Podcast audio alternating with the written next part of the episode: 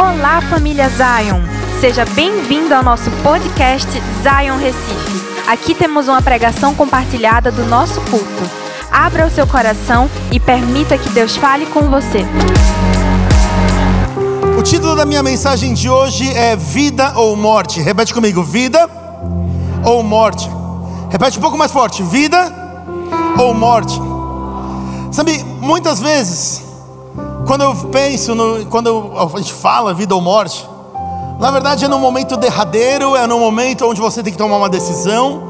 É um momento, né? Se você vê isso em filmes, em desenhos, em qualquer coisa assim de arte, a parte de entretenimento, eles vão, eles gritam vida ou morte naquele momento onde eles vão fazer algo que eles podem morrer ou algo que pode acontecer na vida deles.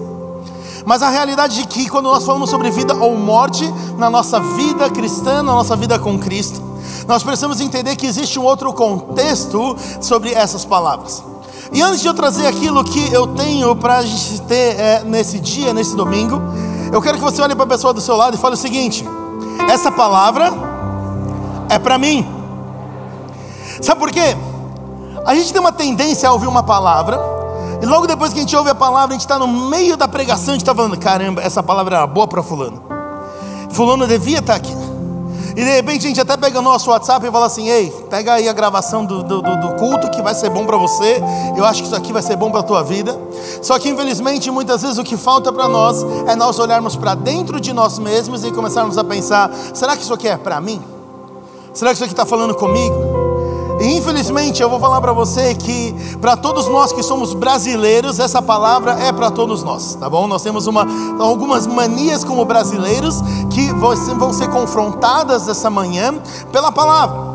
Então eu quero convidar você a abrir o seu coração, fazer uma autoanálise e vem comigo nesse dia. Posso contar com você?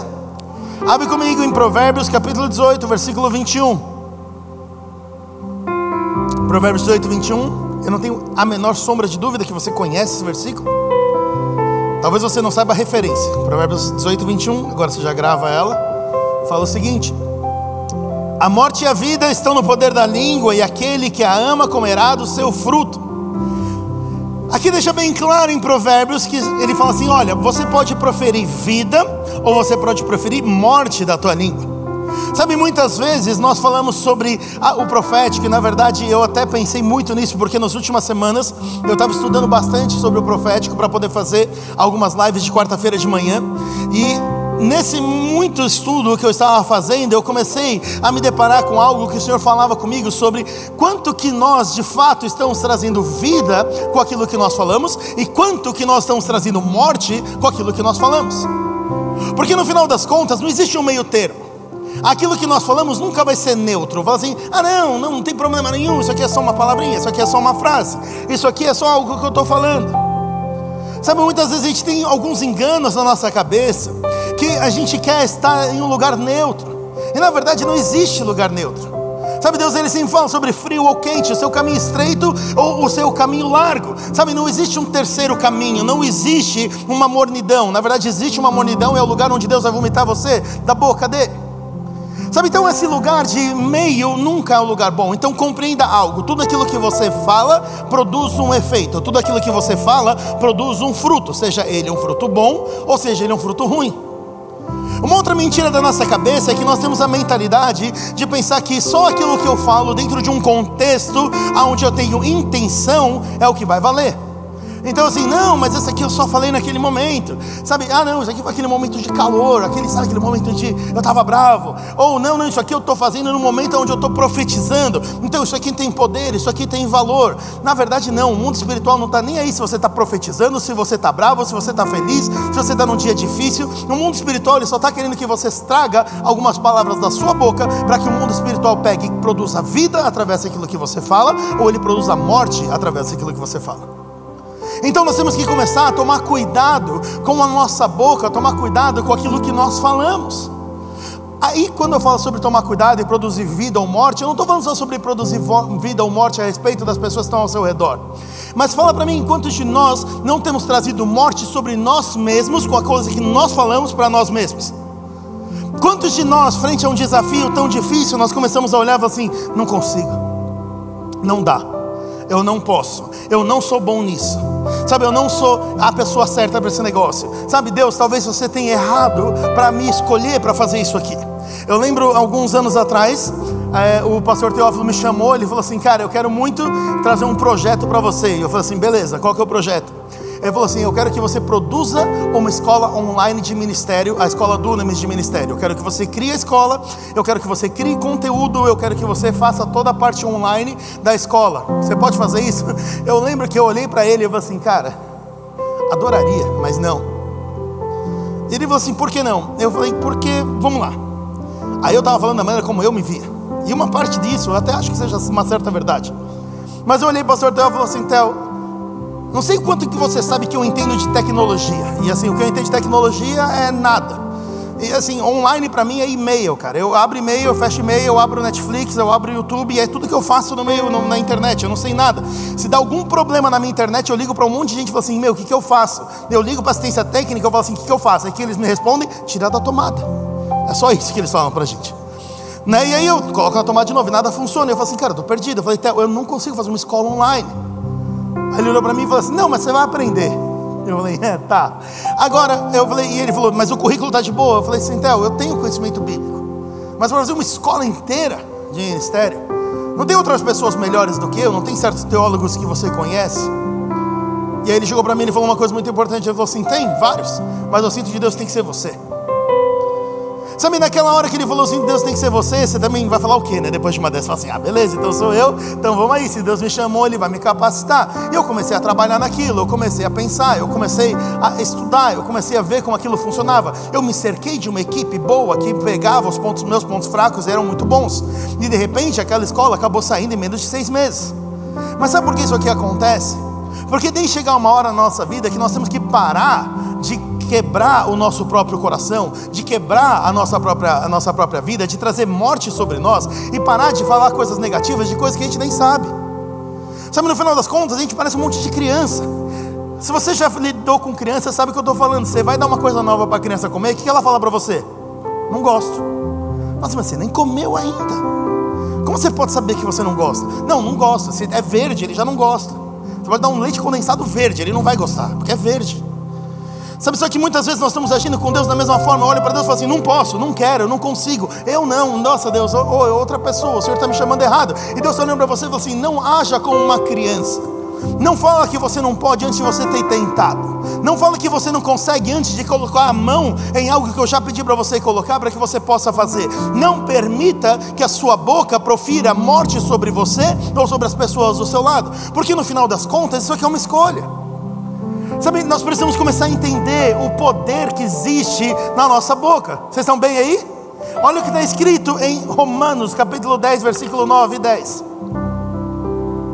Você que não está com a sua Bíblia, arranja uma. Você pode pegar, fazer um download no seu celular, porque a gente vai ler bastante a Bíblia hoje. Bastante mesmo. Romanos 10, versículos 9 e 10 fala o seguinte: A saber, se com tua boca confessares ao Senhor Jesus e em teu coração creres que Deus ressuscitou dentre os mortos, serás salvo.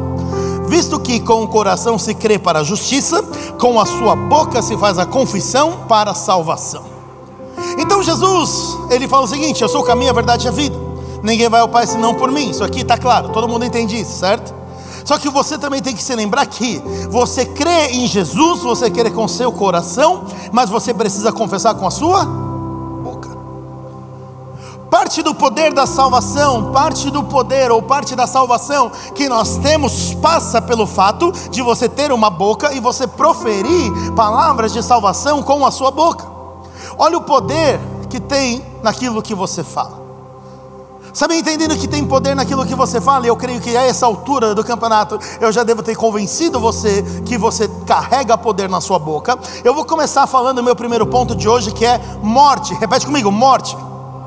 Todos nós podemos, infelizmente, trazer morte através daquilo que nós falamos. Abre comigo em Provérbios 18, versículo 7. E aliás, enquanto você abre em Provérbios 18, 7, deixa Provérbios marcado, porque a gente vai voltar muitas vezes para Provérbios hoje. Que uma outra dica que eu te dou é que se você nunca leu Provérbios, leia, porque é um livro muito bom para quem procura e busca sabedoria. É, acho que talvez seja o mais interessante de todos. Provérbios 18, 7 fala o seguinte: A boca do tolo é sua própria destruição, e os lábios um laço para a sua alma. Volta um pouquinho, abre 13, 3. Algumas páginas para trás, provavelmente três ou quatro páginas. Provérbios 13, 13, 3 fala o seguinte: O que guarda a sua boca conserva a sua alma, mas aquele que abre muito os seus lábios se destrói. Sabe aqui a palavra está deixando bem claro: para aquele que é tolo, a palavra ela vai trazer destruição. Mas para aquela pessoa que ela é sábia é outra história. Para aquela pessoa que é sábia existe algo bom. Sabe, muitas vezes, aqui como está escrito em 13,3, nós precisamos aprender a nos calar. Sabe, existe um lugar de sabedoria quando nós não falamos tudo aquilo que nós pensamos. E muitas vezes a gente ouve muitas pessoas falando assim: ah, não, é que eu sou muito autêntico. Então eu falo tudo que eu penso. Eu falo assim: não, você não é autêntico, você é tolo. A própria palavra diz isso. Sabe por que muitas vezes, quando nós falamos muito, quando nós não controlamos a nossa língua, quando nós não aprendemos aquilo que nós devemos ou não devemos falar, aquilo nos leva a um lugar de destruição. E eu creio muito que todo mundo aqui já passou por um lugar onde a sua boca trouxe destruição sobre algum assunto. Vocês estão vivos aí, pessoal? Quem já teve numa briga, numa discussão, e alguma coisa lá dentro falava muito assim para você: fala isso. Aí logo depois uma outra voz fala assim: não fala isso. E aí você fica, não fala, não fala, fala, não fala, aí você pensa, mas é um ótimo argumento, eu vou falar. E na hora que você fala, parece que a briga estava aqui, ela vem para cá. Aí logo depois, de cinco minutos depois, você fala assim, meu Deus, por que, que eu falei esse negócio, cara? E aí depois você começa a pensar, por que, que eu não ouvi aquela vozinha ali na minha cabeça falando assim, não fala isso. Sabe isso aqui muitas vezes é Deus falando assim, ei, eu sei que você quer, eu sei que talvez você ache que é justo, eu sei que talvez você fale que isso aqui é um ótimo argumento, e eu sei que você quer muito ganhar essa discussão, mas não vai ter bom fruto. O fruto que vai vir depois dessa frase é muito ruim, então deixa de falar ela. Só que muitas vezes a gente acaba ignorando essa frase e a gente acaba falando, e aquela briga ela acaba escalonando para um lugar muito alto. Quem já passou por isso? É exatamente o que está escrito nesse versículo. Quando nós falamos muito, nós trazemos destruição para as nossas vidas, nós trazemos destruição para nós mesmos. Então hoje eu quero falar sobre três pontos aqui, nesse primeiro ponto da morte, que nós precisamos tomar cuidado com a nossa língua. E o meu primeiro ponto de hoje é: não minta. Repete comigo, não minta. Repete mais forte comigo, não minta. Abre comigo em Mateus 5,37.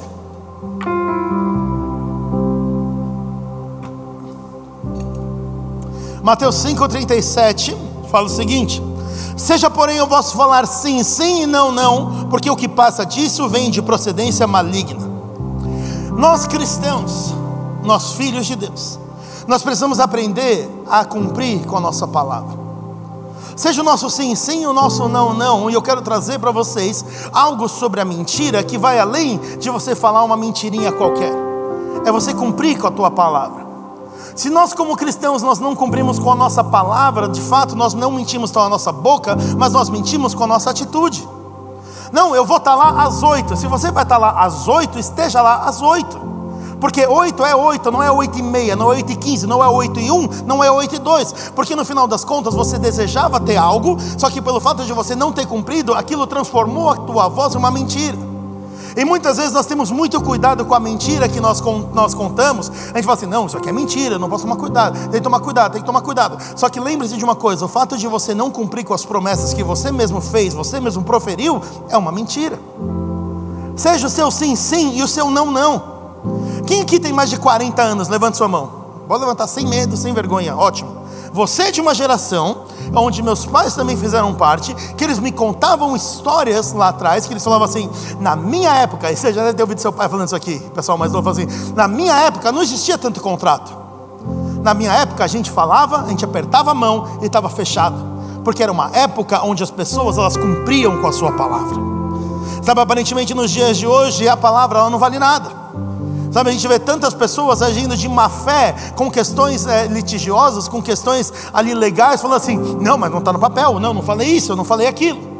Sabe, a gente tem visto a moral da nossa nação começar a despencar, porque as pessoas não entendem o poder da palavra, porque elas não entendem o poder daquilo que elas falam. E ok, se você quiser ganhar um processo legal dessa forma, fica ok com isso aqui, mas entenda que no mundo espiritual tem tudo está sendo visto. Sabe, não permita você a ter desvios de caráter. Não permita você a desviar o seu caráter em pequenas coisas. Sabe, eu gosto muito né, da, da, quando a gente fala sobre integridade. Eu tenho um amigo meu que ele falava assim, cara, ele cortava grama, ele falava assim: ser íntegro é você cortar a grama direito. Eu falei assim, por quê? Eu falei assim, no final das contas, só você sabe se cortou bem. Porque sempre vai ter uma pontinha ali que você olha e fala, está mais para cima. Sempre vai ter uma pontinha que você olha e fala assim, ah, ninguém vai perceber isso aqui. Só que uma pessoa de integridade corta a grama até quando a pessoa não está vendo. Uma pessoa de integridade, mesmo que a pessoa não esteja percebendo, ela corta tudo. Uma pessoa de integridade, quando limpa a casa, ela limpa a casa e joga o lixo no lixo, ela não coloca embaixo do tapete. Sabe o que eu quero falar? É que tantas vezes na nossa vida a gente tem se preocupado tanto com o que as pessoas veem e nós esquecemos que tem um Deus que está nos vendo 100% do tempo. Então eu estou preocupado em estar bem diante das pessoas, mas eu esqueço de estar bem perante o Senhor. E para mim, eu sei que isso aqui é duro, mas para mim não faz sentido nenhum a gente querer estar bem com quem nem sabe, nem às vezes nem liga para nós, e nós não nos importamos em estar mal com uma pessoa que nos ama, que sabe de todas as coisas. Faz sentido isso aqui, pessoal? Sabe, então tenha cuidado com a mentira. Olha o perigo disso. Provérbios de novo, capítulo 6, versículo 16. Olha quão duro é a mentira. E talvez a gente está levando isso aqui muito leve. Provérbios 6, 16 a 19 fala o seguinte: Estas seis coisas o Senhor odeia, mas a sétima sua alma abomina olhos altivos, língua mentirosa, mãos que derramam sangue inocente, coração que maquina pensamentos perversos, pés que apressam a correr para o mal, testemunha falsa que profere mentiras e aquele que semeia contenda entre os irmãos. Eu acho interessantíssimo esse versículo, porque ele fala assim: ó, tem seis coisas que Deus odeia, e tem uma que ele abomina. Né, eu, quando comecei a ler, eu, a primeira vez que eu li isso aqui, eu pensei, bom, tem seis coisas que o Senhor odeia e deve ter algumas que ele gosta. Né? O cara deve falar algumas coisas ruins, algumas boas. Mas ele simplesmente ele fala assim: ó, tem seis que ele odeia, tem uma que ele abomina de todas as formas. Agora, quando você for ler, beleza, você começa a olhar olhos altivos, orgulhoso, certo? Língua mentirosa, já começa aqui. Mãos que derramam sangue, coração que maquina pensamentos perversos, pés que se apressam para o mal, testemunha falsa que profere mentiras. Novamente, ele fala sobre mentira. E o último ponto que o Senhor abomina: aquele que semeia contenda entre os irmãos. Agora eu te pergunto uma coisa: quando você mente, ou quando alguém mente, ele produz união entre os irmãos ou ele semeia contenda entre os irmãos? Você percebe que duas vezes ele fala sobre mentira, e são coisas que o Senhor odeia, e uma vez ele fala sobre aquilo que ele abomina, que é o efeito da própria mentira.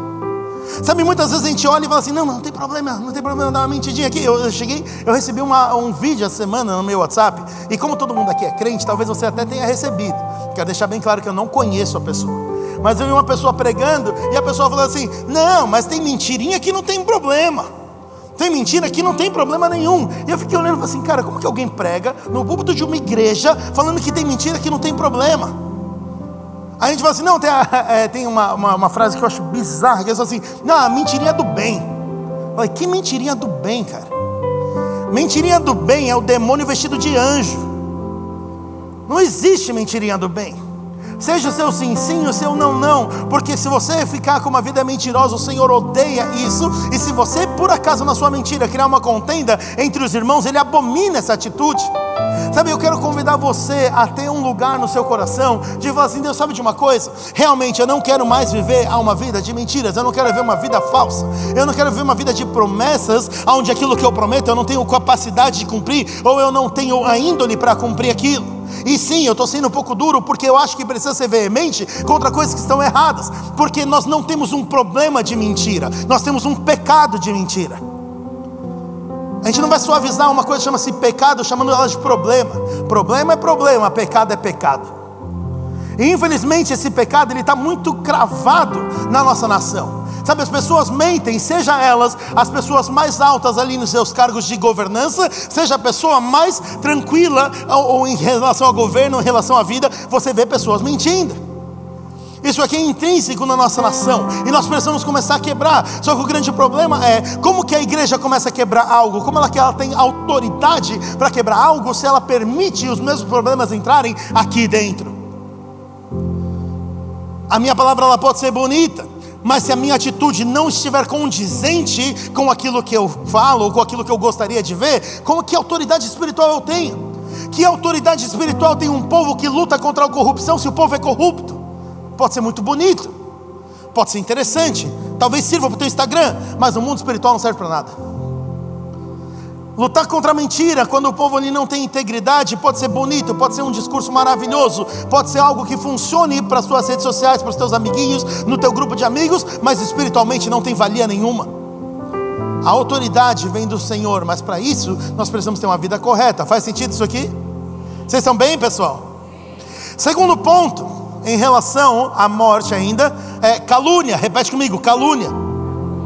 Cuidado com a calúnia. 1 Pedro, capítulo 2, versículos 1 e 2.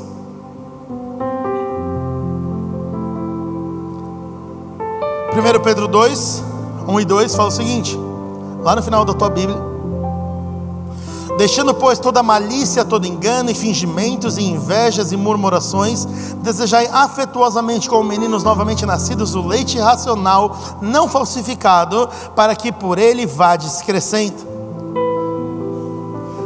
para que nós não vivamos em calúnia, nós precisamos aprender a deixar de lado toda malícia, engano, fingimentos, invejas e murmurações. Quantas vezes nós estamos caluniando pessoas sem perceber? Quantas vezes nós estamos trazendo algo, como eu falei aqui no meu ponto anterior, que traga uma desunião entre as pessoas?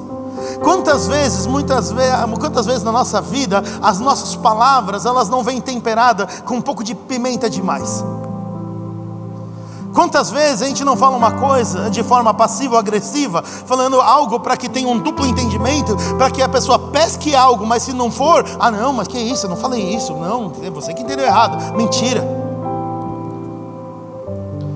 Sabe essa questão de ser passivo-agressivo, de colocar uma coisa que na verdade é, mas não é, uma relação dúbia nesse negócio, para você sair bem no final das contas, é mentira. Não seja essa pessoa. Novamente, volte para o seu sim, seu não, não. Volte para um lugar de integridade. Não permita que essas pequenas coisas comecem a entrar no seu coração.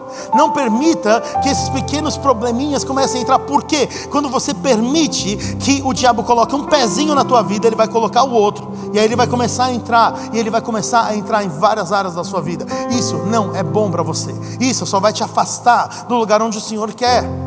Vocês estão bem, pessoal? Meu terceiro ponto aqui é maledicência. Repete comigo, maledicência. Eu sempre falo, eu vou sempre voltar a falar.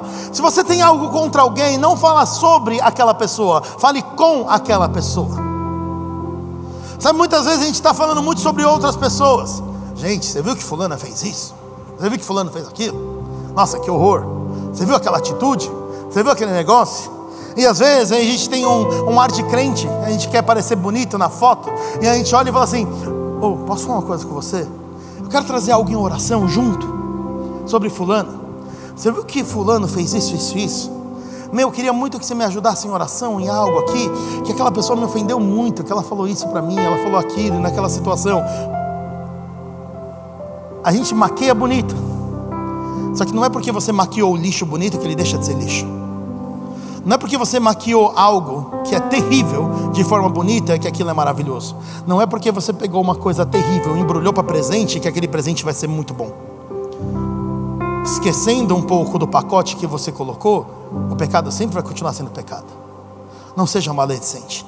Não fale mal das pessoas. Não fique falando mal sobre as outras pessoas. Sabe de uma coisa? Se tem alguma coisa a resolver, resolva com aquela pessoa. Senta e conversa.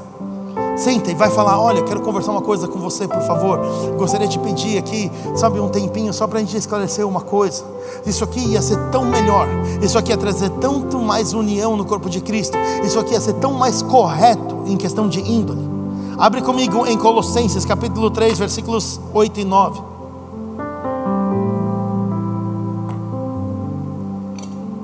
Colossenses 3, 8 e 9.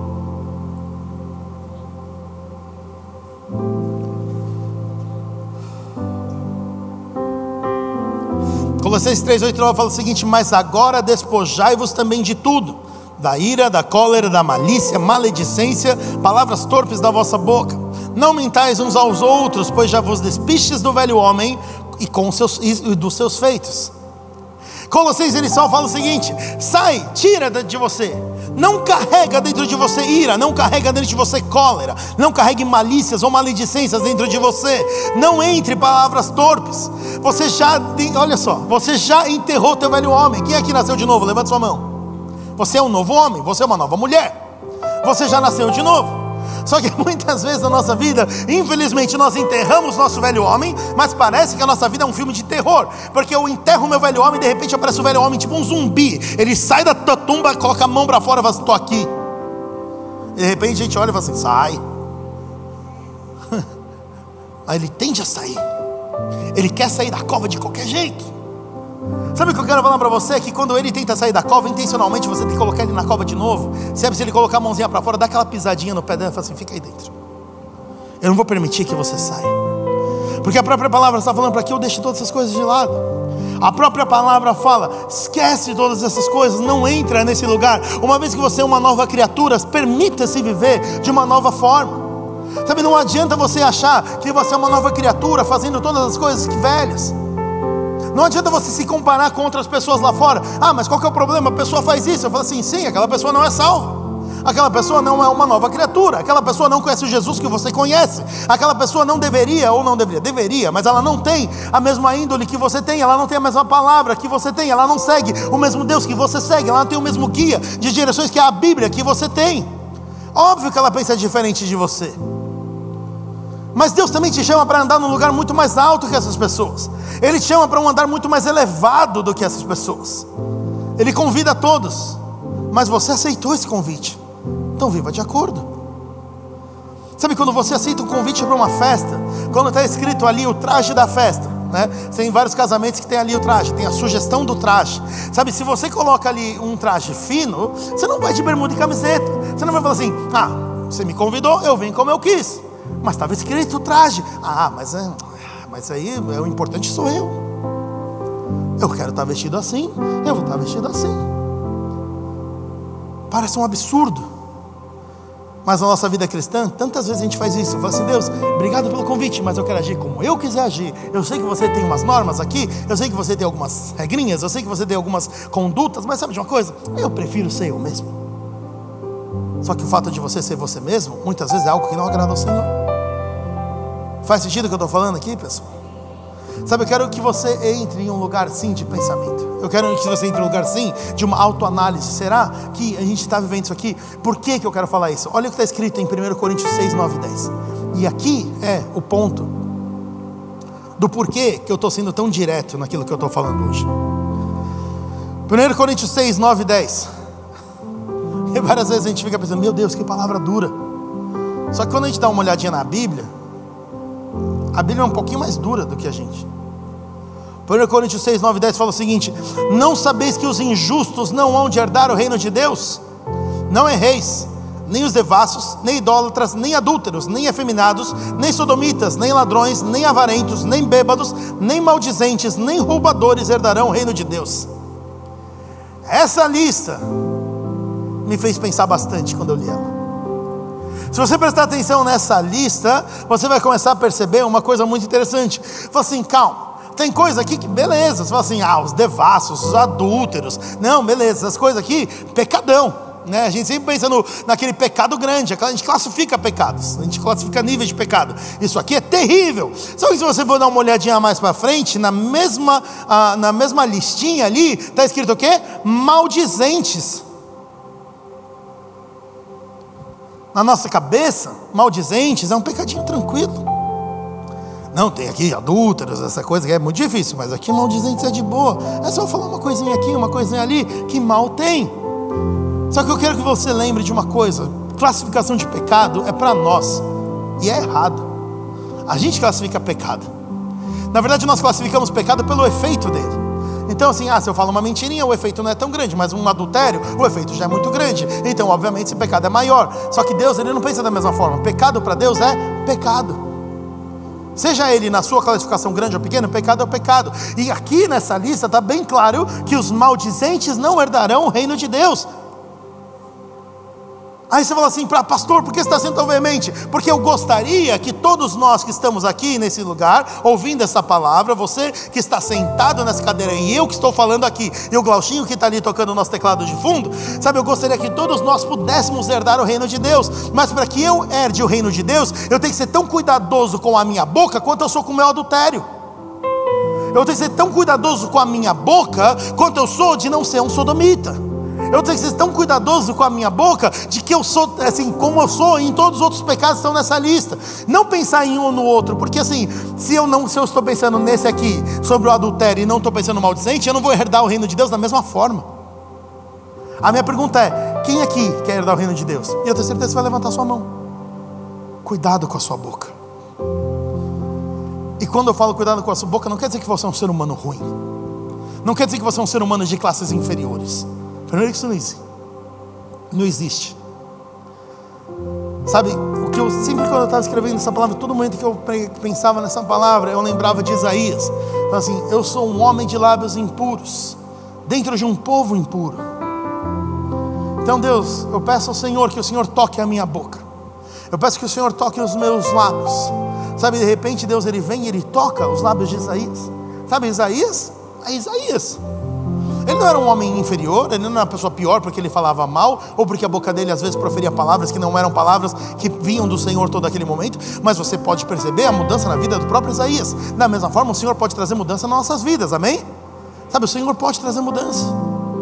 Sabe o que eu quero fazer aqui? Eu não quero levar você, eu não quero que você saia daqui pensando, droga, eu sou um péssimo ser humano. Não, eu quero que você saia daqui pensando, Deus toca a minha boca para que eu consiga viver de forma como o Senhor gostaria que eu vivesse. Por que, que eu falo isso? Porque muitas vezes nós estamos pensando na nossa vida muito no natural e nós esquecemos que a nossa luta não é contra a carne ou sangue. A gente esquece quem está por trás dessas atitudes. A gente esquece que muitas vezes nós somos influenciados por coisas que nós nem percebemos. Olha o que está escrito em 1 Timóteo 5,13. 1 Timóteo 5, 13 a 15. Eu falei que a gente ia abrir bastante a Bíblia hoje. 1 Timóteo 5, 13 a 15 fala o seguinte: Além disso, a Aprendem também, aprendam também a andar ociosas em casa, de casa em casa, não só ociosas, mas também parloeiras e curiosas, falando daquilo que não convém. Quero, pois, que aquelas que são moças se casem, gerem filhos, governem a casa, não deem ocasião ao adversário de maldizer, porque algumas já se desviaram indo após Satanás. É um pouco direto aqui. Ele fala bem claro aqui: alguns já se desviaram, estão indo após Satanás, estão seguindo Satanás. Aqui, obviamente, ele está falando, se você for dar uma lida, ele está falando no contexto feminino, mas isso aqui não se aplica a mulher, isso aqui se aplica a todo ser humano. Não permita que isso entre na tua casa. Não permita que isso entre no teu coração. Não permita que isso minimamente entre. Sabe, seja veemente contra isso. Seja veemente contra qualquer mentira que entre. Sabe, e quando eu falo seja veemente, eu quero quebrar uma outra mentira com você. Tantas vezes a gente já foi confrontar pessoas, e você não sabe disso talvez, mas aqui na Zion Church, desde sempre, nós confrontamos fofoca de uma forma muito uh, singular, eu diria. Se começa a ter muito falatório por aí, eu sinto com todas as pessoas no falatório, sinto todo mundo numa mesa e falo assim: tudo bem, o que, que você estava falando dele? E você pode olhar e falar assim: meu Deus, que horror. Eu falo assim: sim, mas olha só, quando a pessoa está sentada na mesma mesa, você não fofoca mais. E se você mentir, a pessoa vai olhar e falar assim: não falei isso. E a gente resolve tudo numa mesa, como deveria ser. E eu sei que pode parecer assustador. Mas na verdade, a melhor coisa para você falar a verdade é você sentar cara a cara com uma pessoa e conversar com ela. Sabe, eu falo isso aqui porque é umas coisas que eu mais vi nessas mesas de confronto é uma pessoa chegando ali e tem sempre tem um, sempre tem um perdido, tadinho. Que a pessoa senta ali e fala assim: Mas eu não sei porque eu estou aqui. Eu falei, mas você não dá conversa com aquela pessoa? Não, mas eu só ouvi. Eu, eu não falei nada, eu só ouvi. Eu falei assim, gente, vamos lá. Só tem uma boca fofoqueira, você tem um ouvido fofoqueiro.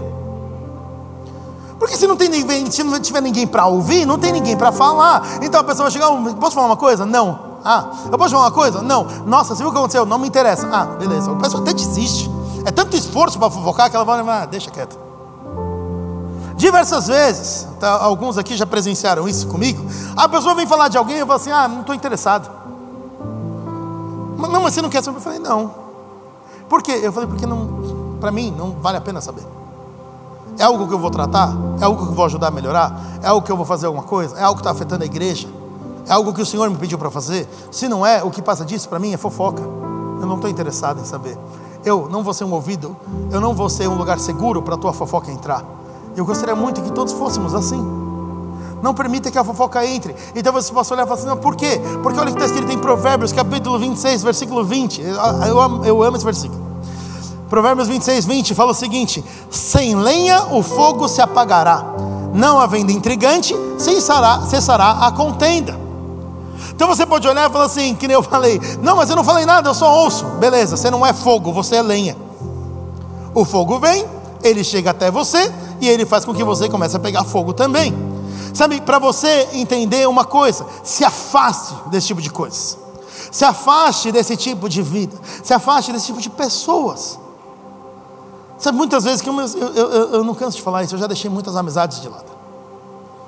Sabe, quando eu comecei a perceber que aquela pessoa não queria mudar, quando eu comecei a perceber que a vida daquela pessoa era falar mal de outras pessoas o tempo inteiro, caluniando o tempo inteiro, sendo maledicente o tempo inteiro, fazendo fofoca o tempo inteiro, eu chego para as pessoas e falo assim, cara, deixa eu falar uma coisa, isso aqui é errado.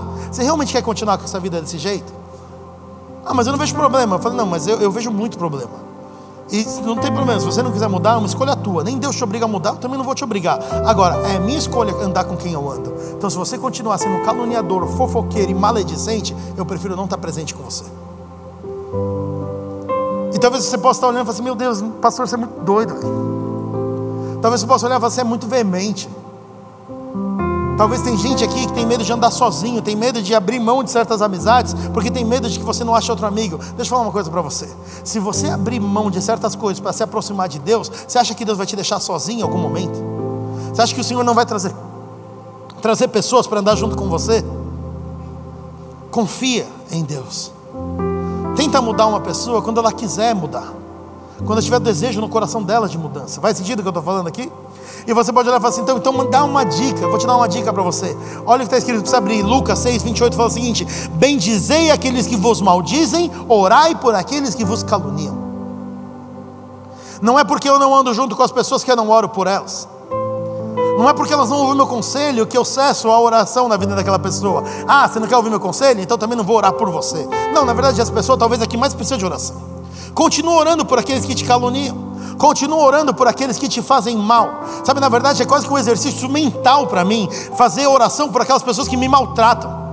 Porque eu conheço meu coração. Eu sei que o meu senso de justiça. Eu sei que no meu senso de justiça pessoal, porque o meu senso de justiça é muito forte, eu tenho que controlar o meu gênio, porque se eu soltar o meu gênio de qualquer jeito, a pessoa me faz mal, eu faço mal para ela. É? Se me fez sofrer, eu vou fazer você sofrer. Eu estou só confessando algumas coisas aqui, tá? Eu tenho que controlar isso dentro de mim. E o meu lugar de controle disso é orar. A pessoa me faz mal, antes de eu ficar com raiva, antes de eu ficar irado, antes de eu querer maltratar, antes de eu querer processar a pessoa, eu vou para o meu quarto e falo assim: eu preciso orar, cara. Eu entro na minha sala, eu preciso orar. Eu preciso ficar sozinho. Eu preciso passar tempo com Deus. Deus abençoa aquela pessoa. E é muito contra a minha vontade. No começo, aquela palavra sai que nem vinagre na boca. Deus abençoa aquela pessoa. Em nome de Jesus.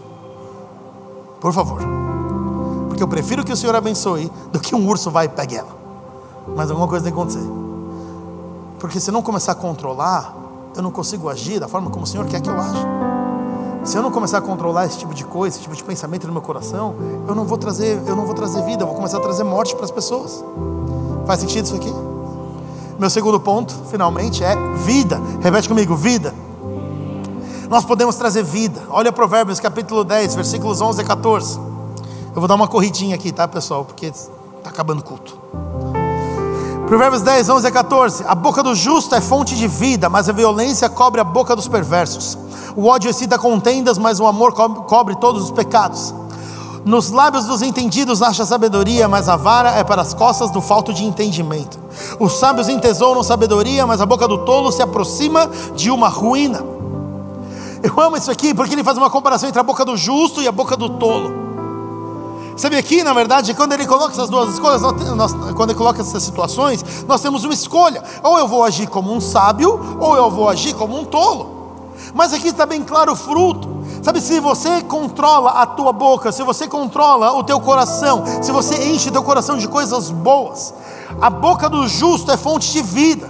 Sabe aquilo que você fala, da mesma forma que poderia ter trazido morte, ela também pode trazer vida. Sabe, uma vez, cara, isso aqui foi uma das coisas mais engraçadas e mais assim, eu nunca tinha visto acontecer na minha vida. Tinha um rapaz que ele tinha problema com homossexualismo, homossexualidade. E ele estava com esse problema há muito tempo. E um amigo meu chegou para ele e falou assim: Eu não quero te ofender, mas eu quero fazer uma coisa que eu sinto de Deus fazer. E ele olhou e falou assim: Tudo bem. Ele falou: O que você quer fazer? Ele falou assim: Todas as vezes que eu ver, de alguma forma, que você está agindo de uma forma diferente, de uma forma como não condiz com o seu gênero, o que eu vou fazer é eu vou fazer uma declaração sobre a sua vida. Ele achou super estranho, eu também achei super estranho. Eu falei, mas que coisa bizarra. Mas eu falei assim: vamos ver o que vai acontecer. E de repente ele falava alguma coisa, ele falou assim: Você é homem. Você é homem. Você é homem. Algum tempo depois, aquele rapaz foi liberto.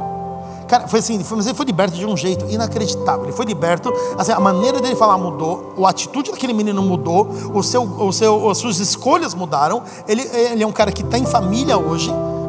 Isso aqui é algo que trouxe o poder, que aconteceu por causa do poder da palavra, de uma declaração. Como nós falamos, uma declaração do Espírito tem poder. Sabe? Então ele começou a declarar na vida daquele rapaz. E ele começou a quebrar todas as mentiras que vinham na cabeça daquele rapaz. Óbvio que aquele menino também queria uma mudança, ele também queria uma transformação. Sabe, da mesma forma nós podemos começar a trazer vida sobre as pessoas. Sabe, será que quando eu vejo alguém, será que eu consigo trazer vida para ela? Será que eu consigo elogiar? Ou será que nós somos como aquelas pessoas que assim, se você errou, você merece uma vara, você merece o castigo, mas se você acertou, você não fez mais que a sua obrigação. Traga vida. Entenda que muitas vezes uma honra, um momento de honra, um momento de elogio, vai trazer muito mais efeito do que propriamente uma vara para você incentivar as pessoas. Sabe, eu vejo tantos líderes querendo incentivar o povo a fazer algo através do medo. Sabe, através de não, se você fazer isso, vai para o inferno, vai para o inferno, vai para o inferno. Meu, para com isso, cara. Uma coisa que eu aprendi com meus líderes sempre foi: tem dois jeitos de você conduzir a tua igreja. Ou você conduz a tua igreja por medo, o que é errado, ou você conduz a tua igreja através de alimento, o que é certo. Sabe, infelizmente, muitas vezes na igreja, o que, que a gente faz? A gente coloca cerca elétrica. A hora que a ovelhinha chegar para cá, ela toma um choque e volta. Ela vem um pouquinho para cá, ela toma um choque e volta. Eu falo assim, isso aqui é o pior jeito de conduzir uma igreja. O melhor jeito de conduzir uma igreja é você produzir alimento e colocar o alimento onde as pessoas têm que ficar. Você quer que as ovelhas estejam no lugar? Coloca alimento naquele lugar, coloca água naquele lugar. As ovelhas vão para lá naturalmente. É assim que nós fazemos. É assim que você precisa fazer na sua vida. Olha para a pessoa e começa a trazer vida. Olha para a pessoa e começa a ter o olhar de Deus sobre a vida da pessoa. Abre comigo aí um pouquinho para frente, Provérbios 15, versículos 23. O homem se alegra em responder o bem. Quão boa é a palavra dita a seu tempo. Para o entendido, o caminho da vida leva para cima, para os que se desviam, o inferno é abaixo. A palavra boa, dita ao seu tempo certo, aquilo traz vida. Eu tenho certeza que se você puxar na tua memória, você vai se lembrar de alguém que trouxe uma palavra de vida sobre você, num tempo oportuno, num tempo necessário. Sabe aquela palavra que foi perfeita, foi naquele alvo certo, no momento certo, e aquilo trouxe vida para você de certa forma. Aquilo trouxe uma energia, aquilo trouxe uma força para que você continuasse caminhando. Sabe, isso aqui é a palavra de Provérbios que fala sobre a boa palavra dita ao seu tempo. Sabe, procura o tempo do Senhor, não só a palavra do Senhor, mas o tempo do Senhor, para que aquela palavra ela seja solta, para que ela seja colocada. Sabe, um último versículo sobre você trazer vida, Provérbios 15, versículo 1, um pouquinho antes aí no capítulo, fala o seguinte: a resposta branda desvia o furor, mas a palavra dura suscita ira. Eu tenho certeza que uma grande maioria de nós aqui nesse salão, a gente já vivenciou esse versículo de uma forma ou de outra. Quem aqui já entrou numa discussão um pouquinho acalorada? Levanta sua mão. Pode levantar bem alto, tem medo não. Todo mundo já fez isso, infelizmente. Você já percebeu que a briga tá ruim? Só que quando você começa a falar mais bravo, mais bravo, a briga piora muito. E aí você fala, aí a pessoa fala, aí você fala, fala, fala, fala, e não tem mais fim. É exatamente esse versículo. A resposta branda, ela desvia o furor, mas a resposta dura, ela promove a ira. Sabe, eu tenho uma situação muito interessante. Uma vez eu estava numa negociação muito ruim, muito chata, muito complicada. E a gente estava nessa negociação, nesse vai e vem, estava eu, a minha equipe, os engenheiros, advogados, todas as pessoas da minha equipe ali, é financeiro. E aí do outro lado estava o advogado e, e as outras pessoas que a gente estava ali negociando e conversando. E eram pessoas que não queriam, não ajudavam a gente em momento algum. Sabe aquela coisa do vamos chegar no meio termo, só que o meio termo é você chegar até a pessoa? Não existe meio termo. Meio termo são os dois virem para um lado. E aí nesse, nesse processo eu falei assim, cara, tá muito ruim. E aí eles começavam a fazer coisas, a gente assim, não, então a gente não vai fazer esses acertos. A gente ficava nessa briga. Então ficava um brigando de um lado, outro brigando do outro. E um dia eu fui muito assim, estava muito bravo, eu fui orar, falei, Deus, sabe de uma coisa? Cansei dessa negociação. Tá dando tudo errado. As pessoas são irracionais, as pessoas, elas não, elas não vêm, elas não, está muito difícil. E assim, eu não estou achando que eu estou injusto, eu revi várias coisas, falei, assim, isso aqui está mais que justo. Só que o que passar disso aqui é a pessoa tomando vantagem de mim. E eu não vou deixar as pessoas tomarem vantagem. Eu tenho que ser sábio com as coisas que eu faço. Eu tenho que ser honesto com o dinheiro das pessoas da igreja. Eu não vou permitir, cara. Eu não vou ser roubado. E eu fui orar. E aí, quando eu fui orar, Deus falou para mim, Provérbios 15, 1, lembra disso. A resposta branda acalma o furor. E contra a minha vontade pessoal, eu vou assim, cara, eu falei, Deus, ai, droga. E fui lá com a Giovana para ver se a Giovana me dava um apoio. Né? Aí acabou que eu falei com a Giovana, a Giovana apoiou o Senhor ao invés de me apoiar. Eu falei assim, é casada comigo? Não, tô brincando. Eu falei assim, mas Deus não falou isso, o que, que eu faço? Ela faz o que Deus falou. Eu falei, não, mano, responde outra coisa. E eu falei assim, não, acho que você tem que fazer o que Deus falou. Se Deus falou, é isso. Eu falei, mas não faz sentido nenhum. Ela falou, não precisa fazer sentido, é Deus. Ah, tá bom. A gente aprende muito no casamento.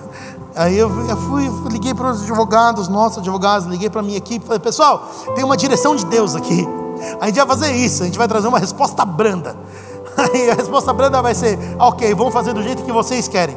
Aí enxurrada de mensagem para mim: Pastor, não, melhor não. Pastor, você está errado. Pastor, isso aqui vai ser ruim. Eles vão ver a vantagem na negociação. A gente vai perder o leverage, né? a gente vai perder a vantagem em todas as negociações futuras. Isso aqui não vai ser bom, não é uma boa ideia. Melhor não, melhor não. Eu falei assim: não, vamos aí, que eu estou sentindo Deus, vamos aí. Aí o tive que dar uma carteiradinha de pastor. Eu falei assim: eu sou pastor, eu escolho.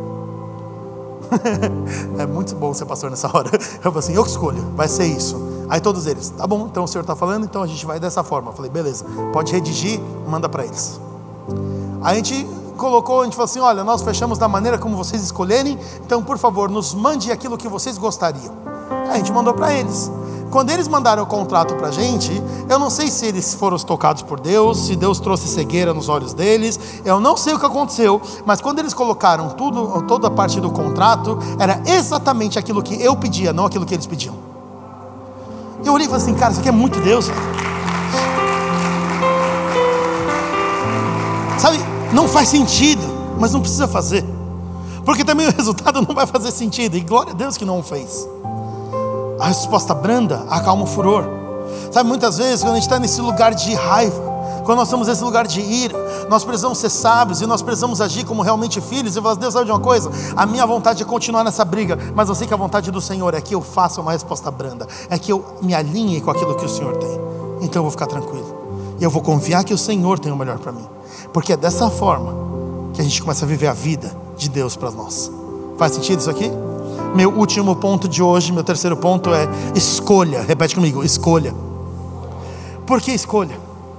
Porque no final das contas, você viver vida ou morte não é fatalismo, não é uma coisa do acaso. Sabe, não é tipo, ah, olha, hoje eu vou viver vida, hoje eu vou viver morte, nossa, que ruim, acabou de acontecer isso aqui, acabou acontecendo. Não, não, não, não é, é escolha. Você escolhe se você quer viver vida ou você escolhe se você quer viver morte. Você escolhe se você quer que a sua boca traga vida ou você escolhe se a sua boca vai trazer morte. É uma escolha, depende da tua atitude, depende do teu lugar de coração. Vocês estão bem, pessoal? Estão sendo quietinhos hoje. Mateus capítulo 12, versículo 33, abre comigo, já estou terminando.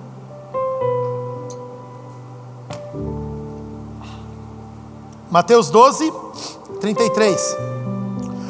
Ou fazer a árvore boa o seu bom fruto, ou fazer a árvore mal o seu fruto mal. Porque pelo fruto conhecereis a árvore. Raça de víboras, como podeis vós dizer coisas boas sendo maus? Pois o que há em abundância do seu coração, disso fala a boca. O homem bom tira coisas boas do seu bom tesouro do coração, e o homem mau, o mau tesouro, tira das coisas más. Mas eu vos digo que toda palavra ociosa que os homens disserem, hão de dar conta no dia do juízo. Versículo 34. Pois o que há de abundância no seu coração, nisso fala a boca. Como que eu escolho? Eu escolho quando eu escolho aquilo que vai entrar no meu coração. O que, nós temos permitido entrar no nosso coração? Do que o nosso coração tem se enchido? Do que o nosso coração está cheio?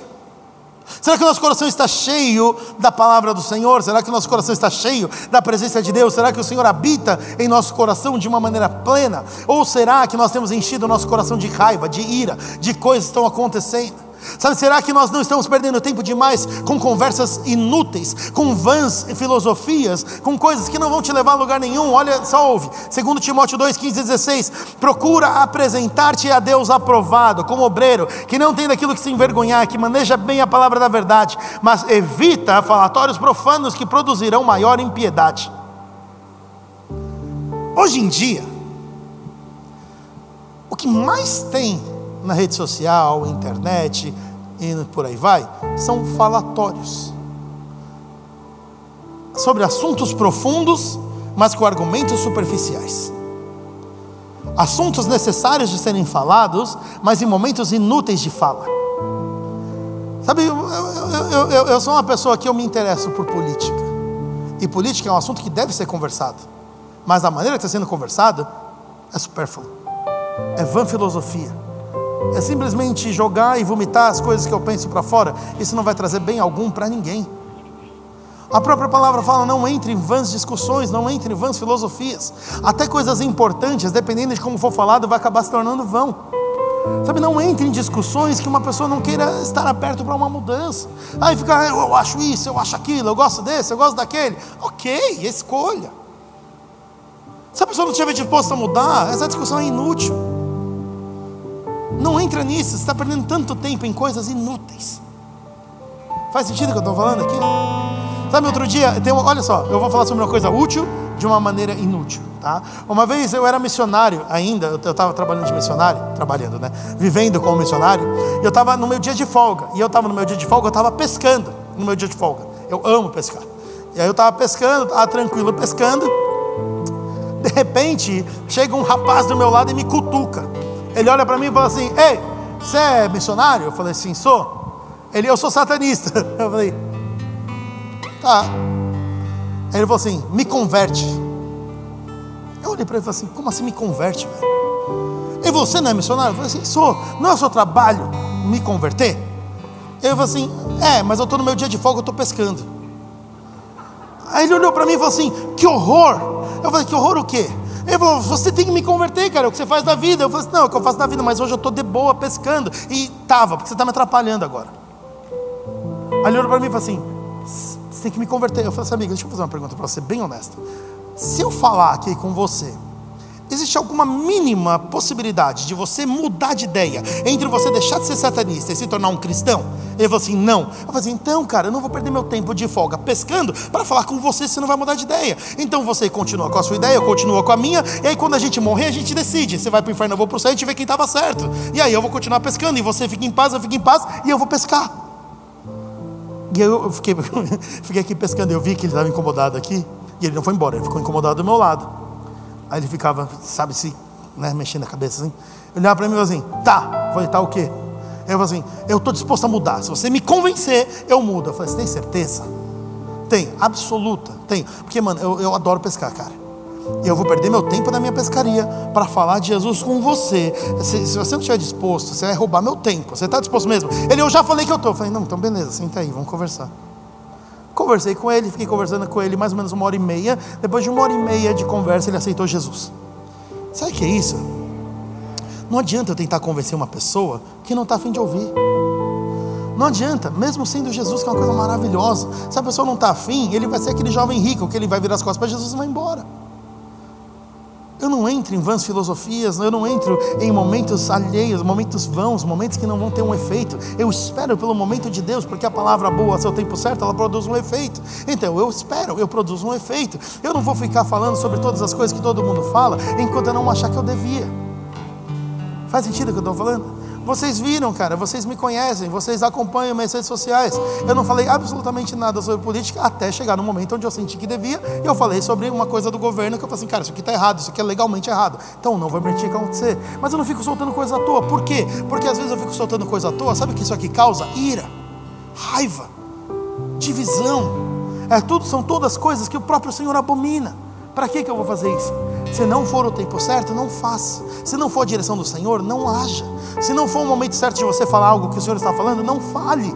Espere em Deus. Escolha produzir vida. Escolha trazer vida com aquilo que você fala. Seja sábio. Sabe como o Provérbios fala? Ele te deixa escolha sobre você ser sábio ou ser tolo. Escolha ser sábio. Então você pode olhar para mim e falar assim, pastor, como é que eu faço para encher meu coração de coisas boas? Abre comigo, esse aqui eu quero muito que vocês abram, porque isso aqui é a melhor receita de colocar coisas boas no seu coração. Filipenses 4, 8. Viva esse versículo, com tudo que você pode. Filipenses 4, 8 fala o seguinte. Eu vou até esperar você abrir.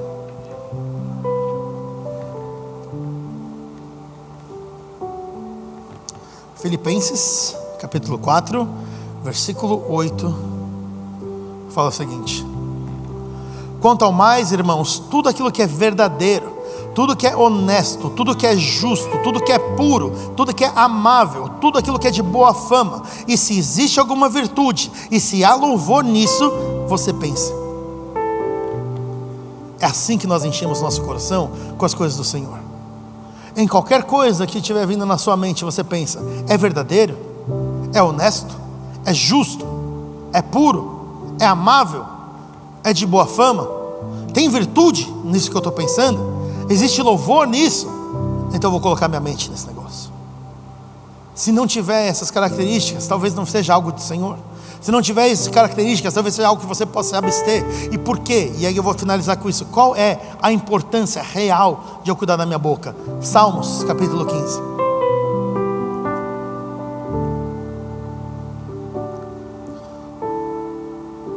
Salmos 15.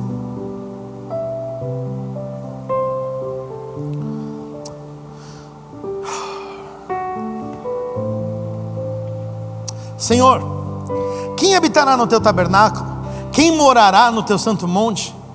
Aquele que anda sinceramente e pratica a justiça, fala a verdade em seu coração, aquele que não difama com a sua língua, nem faz mal ao seu próximo, nem aceita o opróbrio contra o seu próximo cujos olhos do réprobo é desprezado, mas a honra, mas honra os que temem ao Senhor. Aquele que jura com dano seu, contudo não muda. Aquele que não dá dinheiro com usura recebe peitas contra o inocente. Quem faz isso nunca será abalado.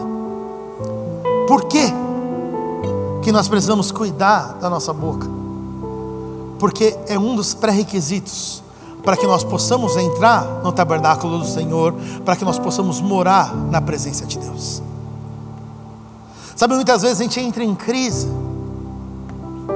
a gente começa a entrar em crise e fala assim: Deus, eu não consigo mais, Deus, eu não sinto tua presença. Deus, faz tanto tempo que eu não tenho tempo com o Senhor, faz tanto tempo que eu não vejo o Senhor aqui na igreja, na minha casa. As pessoas estão sendo tocadas pelo Senhor, mas eu estou tão longe. Deus, parece que minha oração não passa do teto, parece que minha oração bate no teto e volta. Senhor, será que o Senhor está me ouvindo? Deus, será que você está aqui? Deus, será que o Senhor me ama?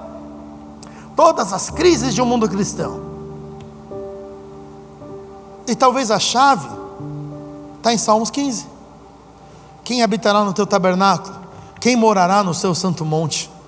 Aquele que não fala as mentiras, aquele que não tem nada contra o seu próximo.